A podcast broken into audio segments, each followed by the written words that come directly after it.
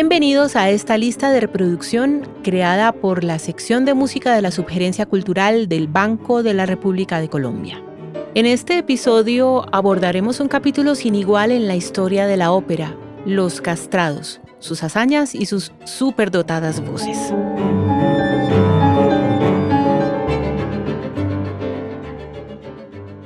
La ópera barroca, que en unas cuantas décadas alcanzó una sorprendente y frenética evolución, firmemente asida a la espectacularidad propia de su estilo, fue el terreno ideal para el florecimiento de la figura única y singular de los evirados, mejor conocidos como los castrados. Fueron sin duda la mayor extravagancia del género en esta época y encarnaron una dualidad entre lo masculino y lo femenino que encajaba muy bien en los gustos de su tiempo, Hombres dotados con poderosas voces agudas, estrellas indestronables del escenario, dueños de un canto que producía lágrimas, arrebatos y desmayos. Su condición singular lograba que la audiencia, cautiva y parcializada, les adjudicara connotaciones extremas, emparentándolos con el mundo luminoso de los ángeles o, por el contrario, ubicándolos al borde del abismo de los demonios un imaginario irresistible para mujeres y hombres por igual, quienes, en prácticamente todas las grandes plazas operáticas, se valían de infinidad de trucos para conducirlos de la esfera pública del teatro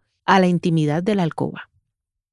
Los castrados hacían gala de cualidades vocales altamente apreciadas en el barroco, como la facultad de cantar de manera precisa, clara y veloz los pasajes de coloratura, es decir, líneas melódicas muy adornadas como, por ejemplo, una escala cantada a grandes velocidades, cuando la voz sube o baja de manera vertiginosa por una serie de notas sucesivas, o plagada de trinos. Esto es una fluctuación rápida de la voz entre dos tonos distintos, como los pájaros. Un estilo vocal que ocasionaba reacciones extremas en una audiencia histérica, felizmente rendida ante sus ídolos. La historia y sus testimonios han corroborado además que estas celebridades ganaban cifras astronómicas y se embarcaban en giras agotadoras por los principales centros musicales europeos, llegando los más excéntricos a exasperar a los empresarios con sus caprichos, exigencias y pataletas, convencidos de que su nombre en el cartel era la garantía de una taquilla exitosa. Aunque no tenemos constancia o evidencia tangible sobre cómo sonaban en realidad las hazañas vocales de los castrados, muchos testimonios, a manera de especulación, aportan intensidad a todas estas consideraciones. Como lo dicho por el autor de La historia de los castrati, Patrick Barbier, quien afirma, debían de producir un sonido intermedio donde se fusionaban en un cuerpo masculino los más bellos atractivos de la voz del niño y de la mujer. Mientras que el crítico musical Arturo Reverter dice, el resultado de la explosiva mezcla era sensacional y proporcionaba un espectro sonoro increíble que no pertenecía a este mundo. Un repaso ligero por los castrati, como se dice en italiano, más destacados, ubica en primerísimo lugar al ultra famoso Carlo Broschi, más conocido como Farinelli. Su prodigiosa voz, según se sabe, alcanzaba con total holgura más de tres octavas, y con un solo aliento era capaz de cantar frases musicales muy extensas, con numerosos adornos y cambios de intensidad en el sonido, y otros más como Baldassare Ferri, Niccolo Grimaldi, más conocido como Nicolino, Francesco Bernardi, más conocido como Senesino, Caffarelli y Panchierotti enriquecen la nómina de voces privilegiadas en este particular estilo.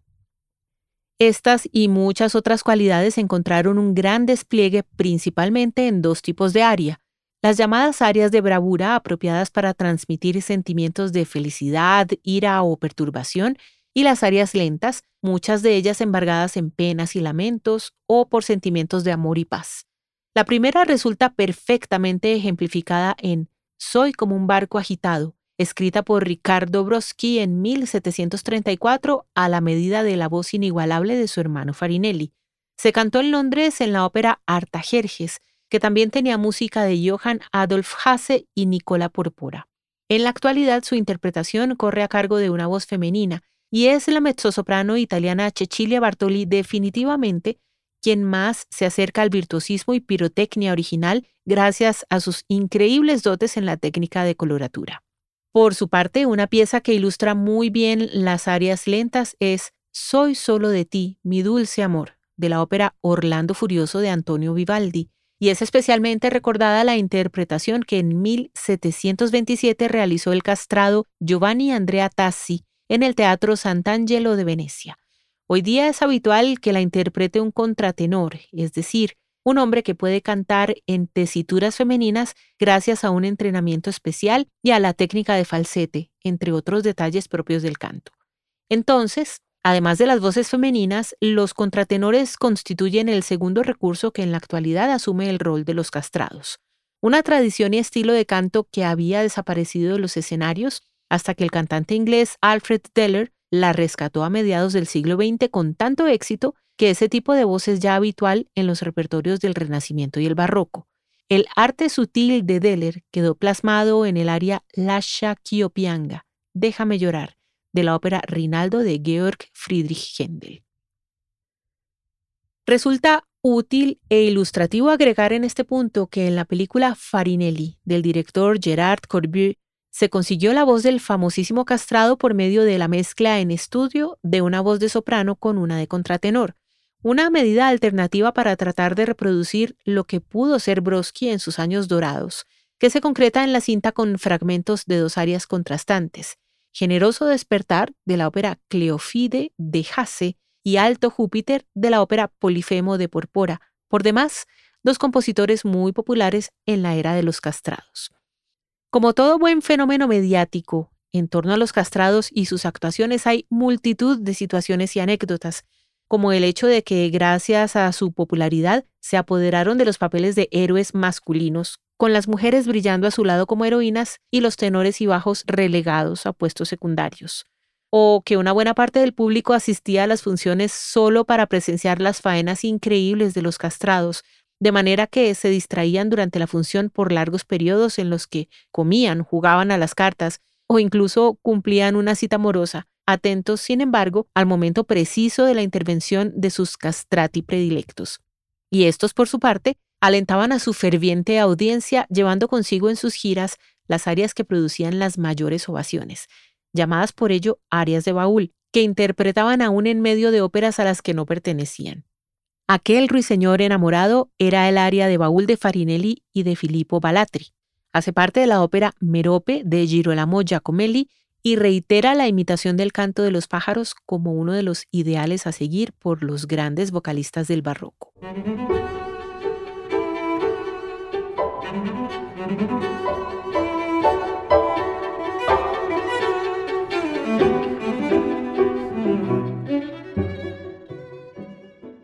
De todas las vertientes y estilos operáticos existentes en el barroco, fue la ópera seria aquella que facilitó el esplendor de los castrados, dominando los escenarios durante buena parte del siglo XVIII con sus historias de finales felices, ausencia de elementos cómicos y presencia de personajes históricos, como emperadores, reyes, guerreros y heroínas. Los poetas más reconocidos de la ópera seria fueron Apostolo Zeno y sobre todo Metastasio, autor de 27 libretos que inspiraron cerca de 900 óperas. Semejante proporción o desproporción era normal, pues generalmente se componía sobre libretos preexistentes. Caso, por ejemplo, de Artajerjes, ya mencionamos Artajerjes, de Metastasio, que proporcionó la historia a más de 90 óperas, desde luego con numerosos papeles para los omnipresentes castrados.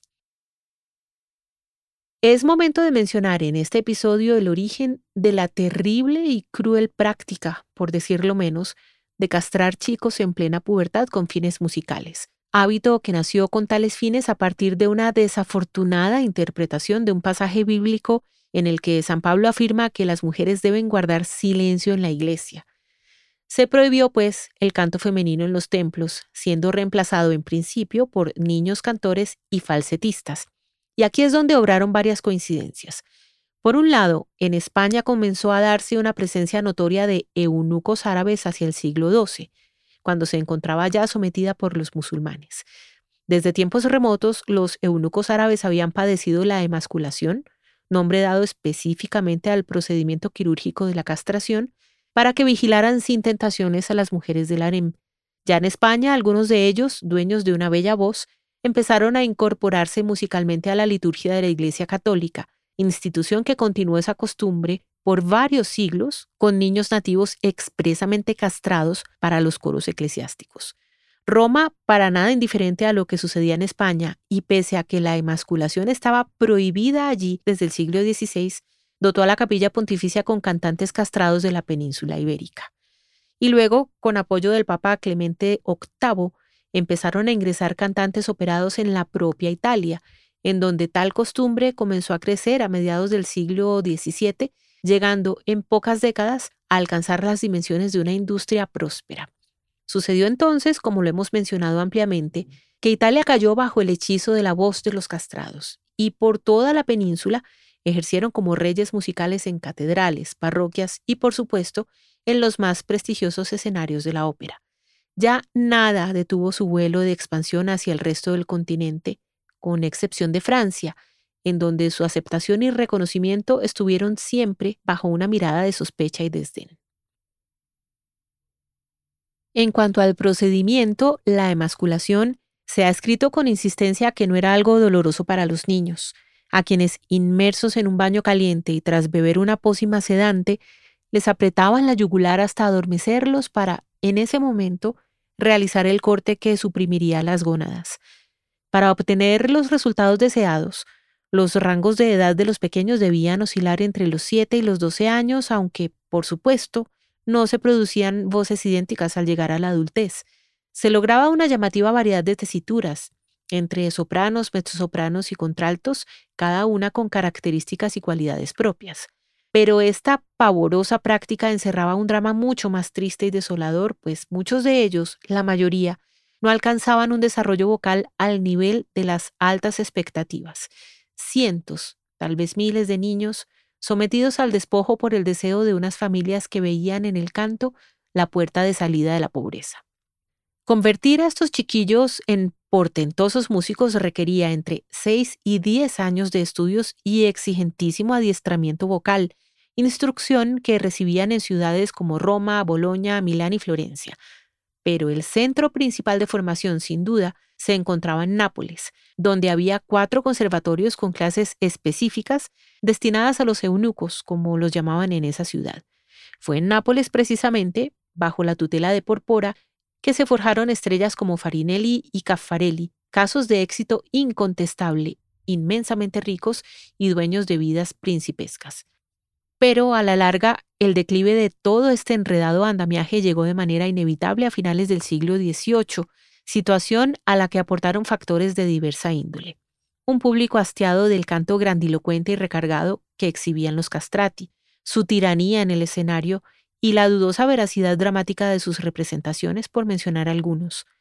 Paralelamente, Christoph Willibald Gluck, compositor alemán de importancia capital para el género en la época,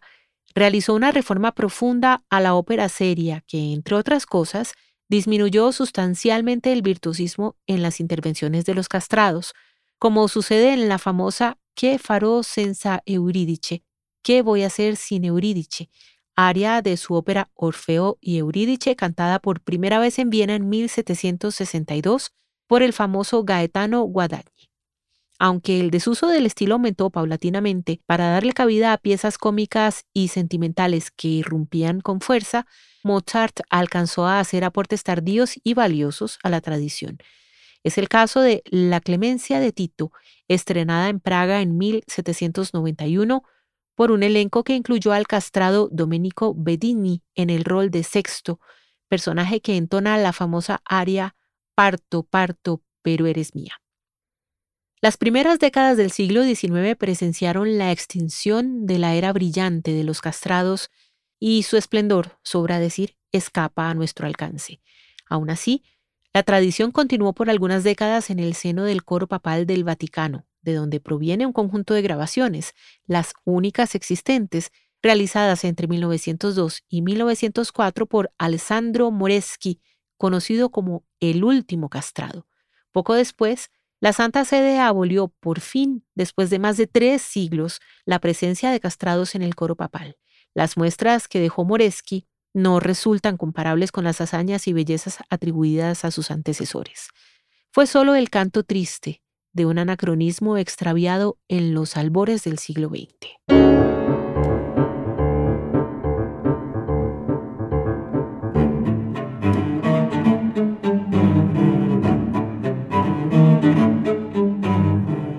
Los invitamos a escuchar la lista de reproducción Ópera desde el Foso, disponible en la cuenta de Spotify Banrep Cultural. La investigación y selección de la música de esta lista fue realizada por Luis Carlos Aljure. Los estuvimos acompañando Jefferson Rosas en la edición y montaje, María Alejandra Granados en la producción y María Isabel Quintero en la presentación.